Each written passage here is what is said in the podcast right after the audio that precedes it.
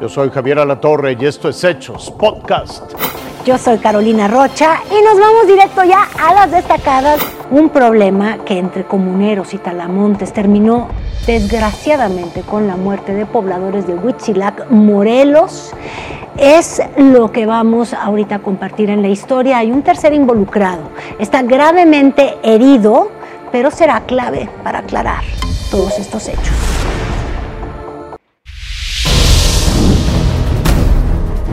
A una semana de que dos comuneros de Huitzilac, Morelos, fueron encontrados sin vida en una cueva del poblado de Parres, en la alcaldía Tlalpan, aún no hay personas detenidas. Habían sido tres jóvenes los que estaban desaparecidos, pero uno sobrevivió milagrosamente después de que fueron privados de la libertad, golpeados y baleados, presuntamente por un conflicto de talamontes. Detuvieron a tres personas. Esto tiene que ver con la tala de bosques. Eh, unos comuneros tomaron este, detenidos a unas personas. Eh, uno de ellos afortunadamente se salvó y es el que está ahora declarando.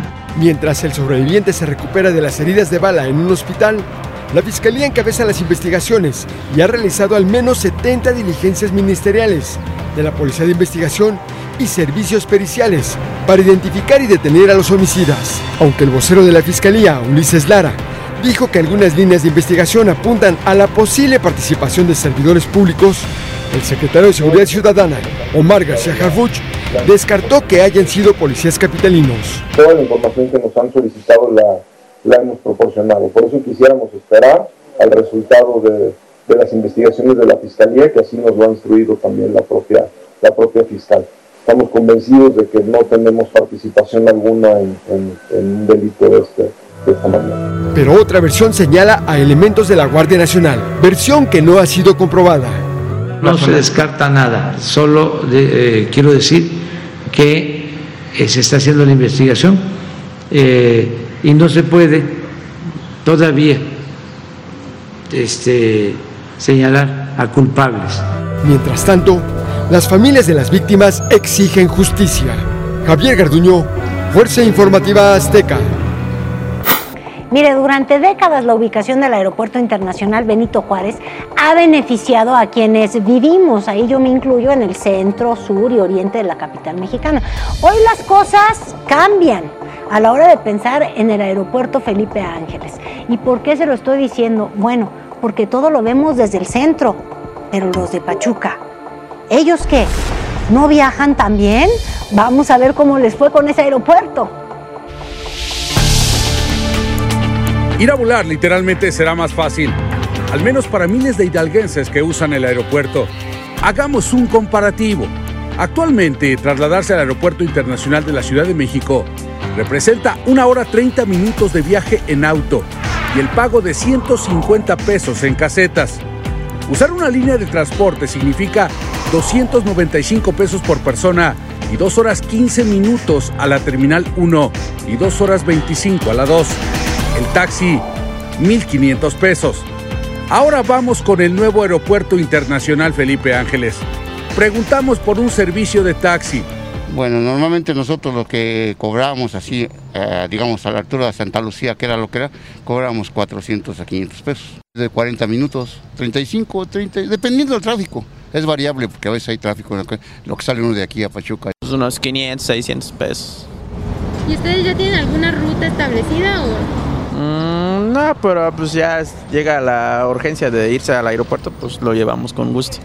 Es decir, mil pesos menos que viajar al aeropuerto Benito Juárez. En la misma línea de autobuses que tiene el servicio de traslado al aeropuerto capitalino, habilitaron el servicio al nuevo Felipe Ángeles. Y sí, la tarifa bajó. Ahora serán 128 pesos y el tiempo estimado una hora. Pero faltaba el traslado en auto propio, así que hicimos el recorrido, saliendo de la terminal de autobuses. Cronómetro en mano, comenzamos el recorrido de los 54 kilómetros. Tardamos 50 minutos en llegar y sin pagar casetas. Gastamos un cuarto de gasolina en el viaje redondo. En resumidas cuentas, Los hidalguenses para llegar al nuevo aeropuerto gastan la mitad de lo que actualmente al Benito Juárez en tiempo, dinero y esfuerzo. Leonardo Herrera, Fuerza Informativa Azteca. Mira, este sábado el presidente de Estados Unidos, Joe Biden, reafirmó el apoyo de su nación a Ucrania. Desde Polonia, que es el país vecino justamente de la zona que invadió Rusia, dijo que Vladimir Putin no puede permanecer en el poder y que su invasión es un fracaso. Biden agregó que las tropas militares en Polonia están para proteger el territorio de la OTAN y no para pelear con los rusos. El Parlamento iraquí fracasó nuevamente en elegir un nuevo presidente luego de que grupos respaldados por Irán boicotearon esta sesión. No hubo quórum suficiente ya que solo 202 miembros de los 329 parlamentarios llegaron a la sesión.